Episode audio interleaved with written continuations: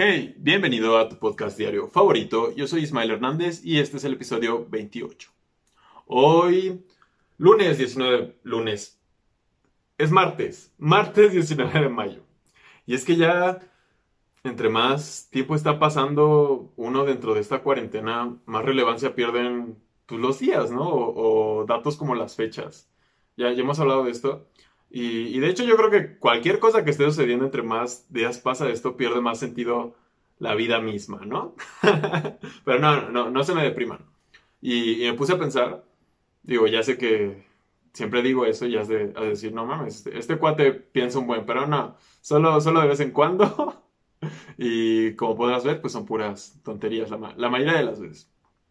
Pero yo este, yo, yo aquí en mi cuarto, digo, en mi estudio, tengo ahí en la pared, cada, cada vez que me levanto, cada día que pasa, con una moneda de 50 centavos, estas que ya casi no se ven, le, hago una rayita a la pared. Porque ya en serio ya no puedo. Ya son días, yo creo que voy a empezar a contar las semanas. Y de hecho, si es así, pues ya, ya llevo como 9, 10 semanas, supongo. Está, está cabrón. Seguramente tú también llevas muchas semanas. Más semanas de las que, que desearías estar en esta realidad. Pero vamos a salir adelante, ¿ok? Vamos a salir adelante. Y es que esta última semana, o estas últimas semanas, mejor dicho, se me han pasado súper lento, pero súper lento. De repente siento que ya viene el fin de semana, que tú dirás, bueno, pues ¿para qué? Pues, pues sí, ¿verdad? no, tiene mucho sentido esperar el, el, fin de semana o ciertos días. Pero de repente siento que ya, y madres, no, es, es lunes o es martes. Y es como, no, porque ya quiero que pase más tiempo, ya quiero que regresemos a nuestras vidas de antes. Que el otro día estaba platicando con alguien y, y yo creo que, como, bien dijo Gatel, cuando le preguntaron en, la entrevista, ¿usted cuándo cree que vamos a regresar a la normalidad? Y él dijo, pues yo creo que nunca. Entonces, como, ¿qué? El, el subsecretario, nuestra esperanza de, de esta pandemia nos dijo que nunca vamos a regresar a la normalidad y, es real. La vida va a cambiar después de esto. Y estaría cool que nosotros también cambiemos después de esto. Que vamos a cambiar, pero me refiero a un cambio positivo, ¿saben? Yo insisto, tengo mucha fe en ustedes, en la humanidad, en nosotros, de que terminando esto todos vamos a querer echar el coto, todos vamos a estar bien felices, vamos a querer disfrutar de la vida y nadie se va a querer pelear, nadie va a querer no sé, vamos a querer estar bien. Yo, insisto, tengo muchas ganas de que, de que eso suceda.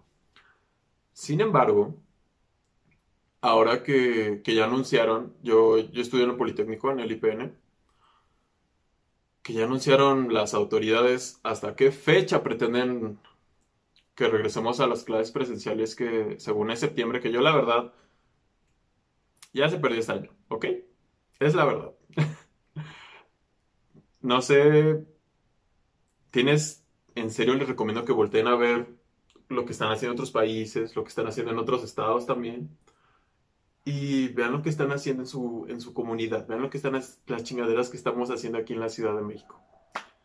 Digo, hay, hay culpas y responsabilidades de todos, pero solo chequen eso y se van a dar una idea de que, pues esto, esto va a durar todo el año. ¿Ok? O gran parte del año. El 2020, el 2020 que tan esperanzados nos tenía, pues ya se fue, pero tranquilos, yo voy a estar aquí para seguir hablando de, otras cosas y de, eso también porque, porque es importante. Entonces, igual y por eso, porque ya sé que pues va para largo, ya se me pasan más lento las semanas. Y es que es un pedo vivir encerrado.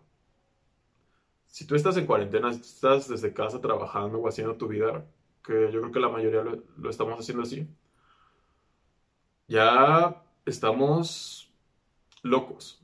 Ya nos levantamos a horas bien extrañas, comemos horas bien extrañas, nos dormimos súper tarde, si es que dormimos. A mí me ha tocado incluso no dormir un par de veces dentro de esta cuarentena.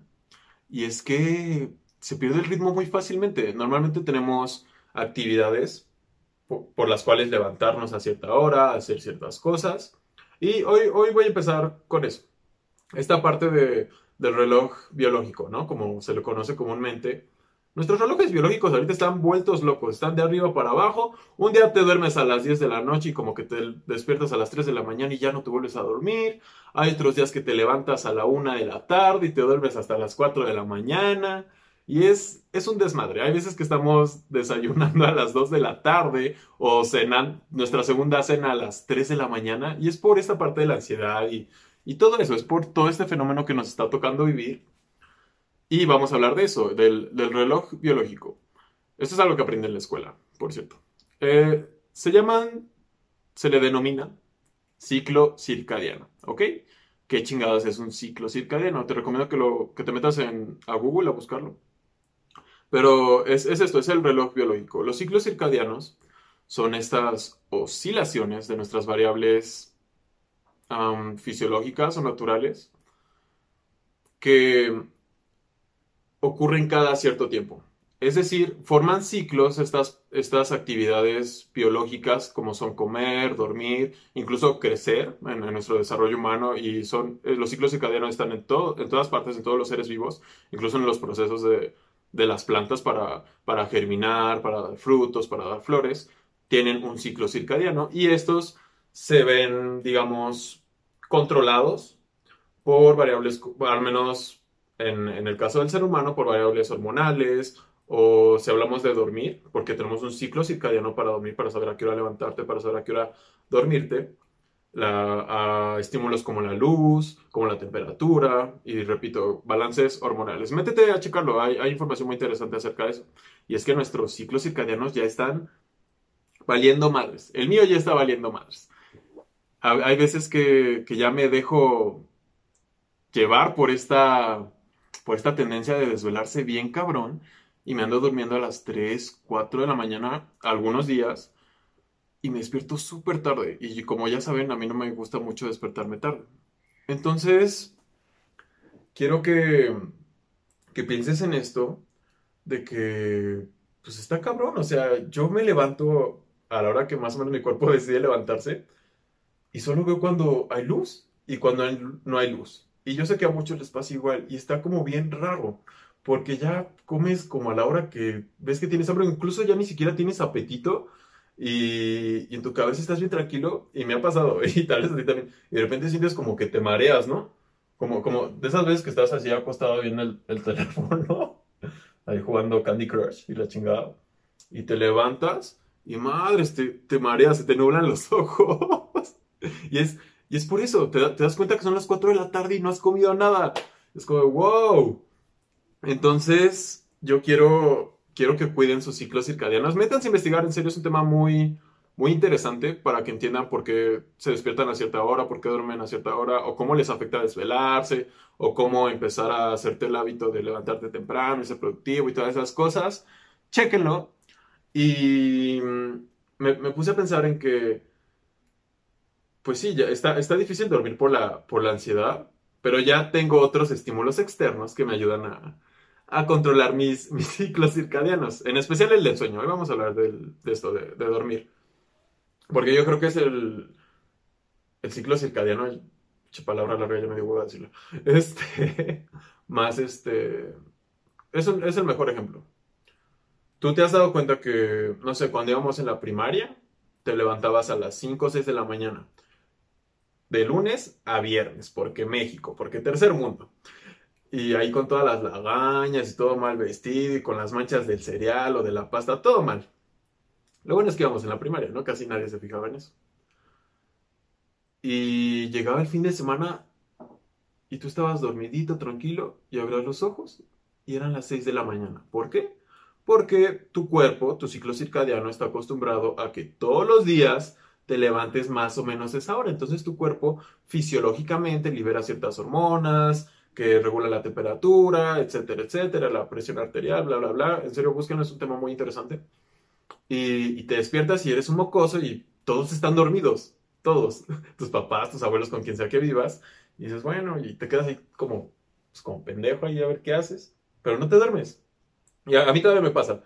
Entonces te levantas, agarras tu plato de, cereal y te pones a ver Chabelo en familia, ¿no? Bueno, a mí me tocó todavía eso. Y ahora que soy un adulto, adulto joven o le juego a ser adulto, trato de, de cuidar eso, no solo porque sé que existe, ¿no? Digo, igual tú ya lo sabías, igual la gente que está viendo esto y que no sabía que, que, existían los ciclos circadianos o que realmente el reloj biológico sí existe. Y, es importante cuidarnos porque eso incluso puede derivar a que tenga ciertas... Mmm, iba a decir enfermedades, pero no precisamente, sino que puede hacerle daño, tanto puede beneficiar a tu organismo como hacerle daño andar al pendiente de tus ciclos. Y pues ya que soy adulto y que pues ya perdí en esta batalla de 10 semanas que no hay ningún motivo por el cual me tenga que levantar temprano, dormir o dormir temprano también, o dormir no tan tarde, ya tengo señales que me dicen, ok, sabes, ya es hora de esto, ya es hora del otro. Por ejemplo, de levantarme. Yo vivo en un condominio que ya tiene unos cuantos años, digo, no es tan viejo, y sé que cuando suena la regadera de mi vecino, significa que ya me tengo que levantar. Porque seguro que seguro mi vecino todavía va a trabajar, no sé qué carajos haga. O igual y solo es muy madrugador, qué bueno por él. Pero yo cuando empieza a sonar esa madre, yo, yo, mi, yo ya me doy cuenta. Le digo, a ver, ok, este, mi ciclo circadiano ok Ismael, ya levántate, ya, ya hay luz de día. Por favor, deja de ser un bulto improductivo y, obeso ahí tirado. Entonces, esa es una de las señales que tengo.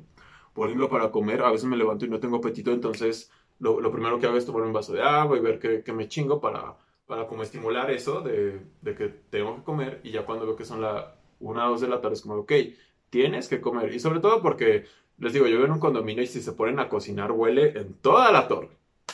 Así que de repente huele que, las, que están haciendo sopa o caldo de camarón o lo que chingados quieras. Y ok, el vecino ya está comiendo. El vecino tiene mejores ciclos circadianos que yo. Eh, tal vez yo también debería comer. Comer es esencial. no, no se les olvide.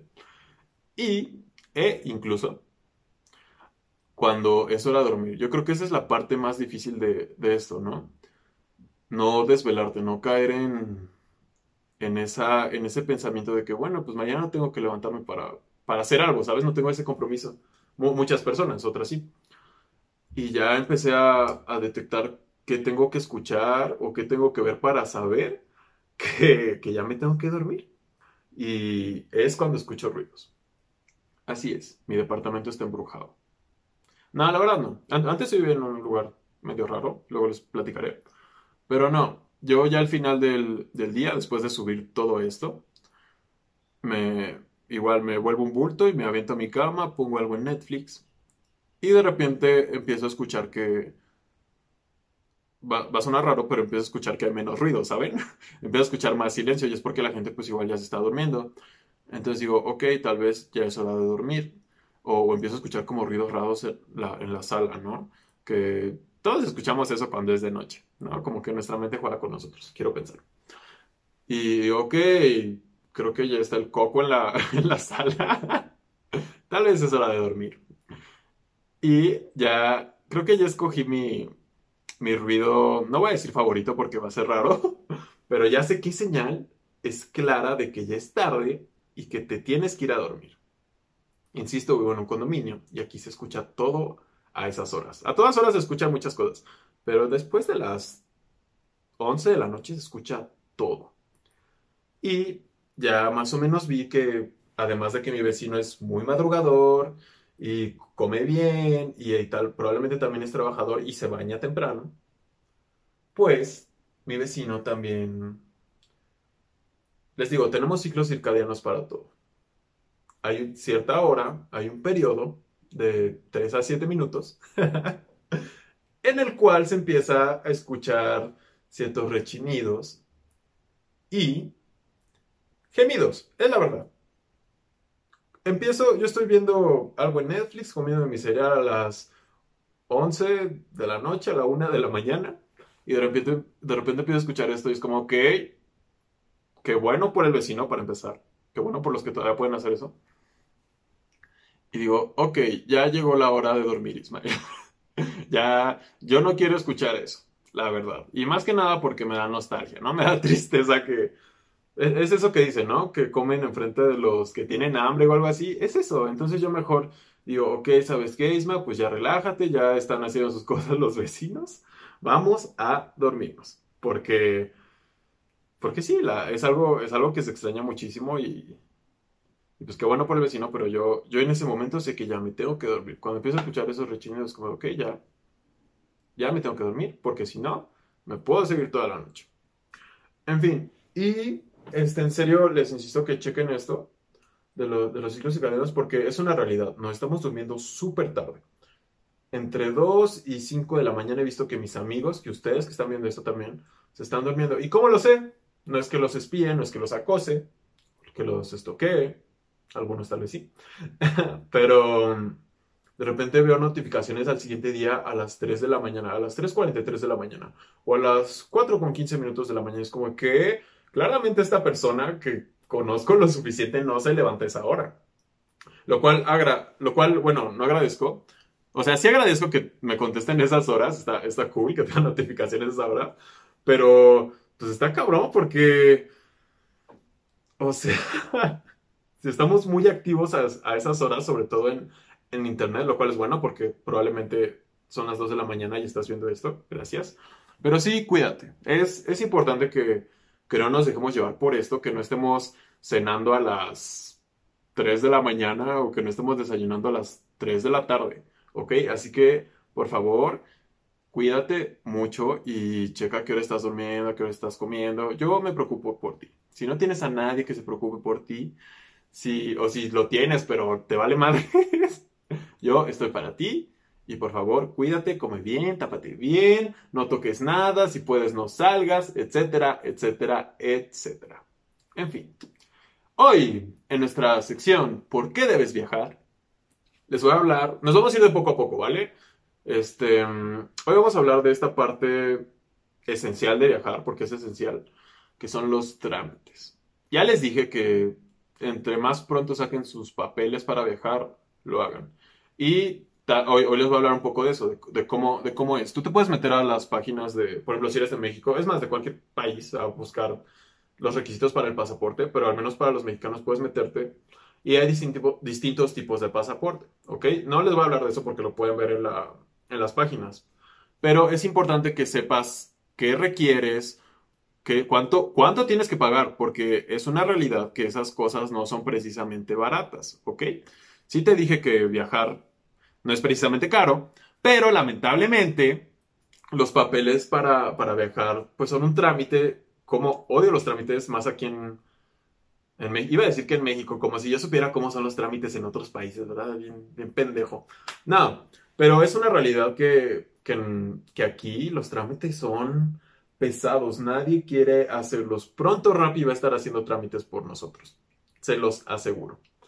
Entonces, Pasaporte y visa, ¿ok? Es básicamente lo que necesitas. Pasaporte y visas, porque hay ciertos permisos que necesitas para ir a otros países además de Estados Unidos. Esta es una parte muy importante. Cuando quieras ir a un lugar, así como, no manches, acabo de ver una foto en Instagram de unos pingüinos bien chingones que están en, en Argentina, ok, ponte a checar qué requerimientos necesitas para ir hasta ese rincón del planeta. ¿Por qué?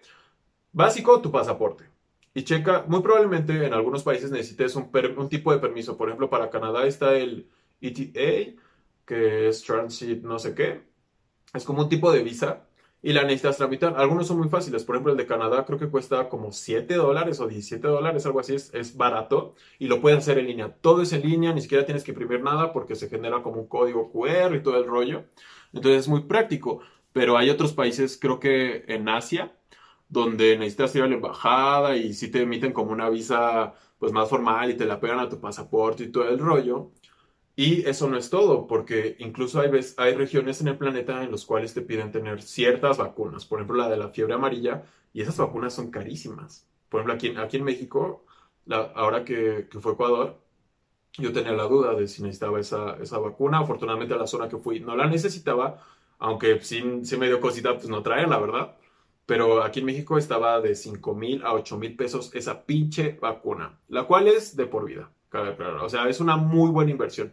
Entonces, ponte a investigar bien qué requerimientos vas a necesitar para ir un lugar a otro antes de comprar tu vuelo. O luego, luego de comprar tu vuelo, porque los viajeros somos bien aventados. Nos, Nos vale madres. Esa es una.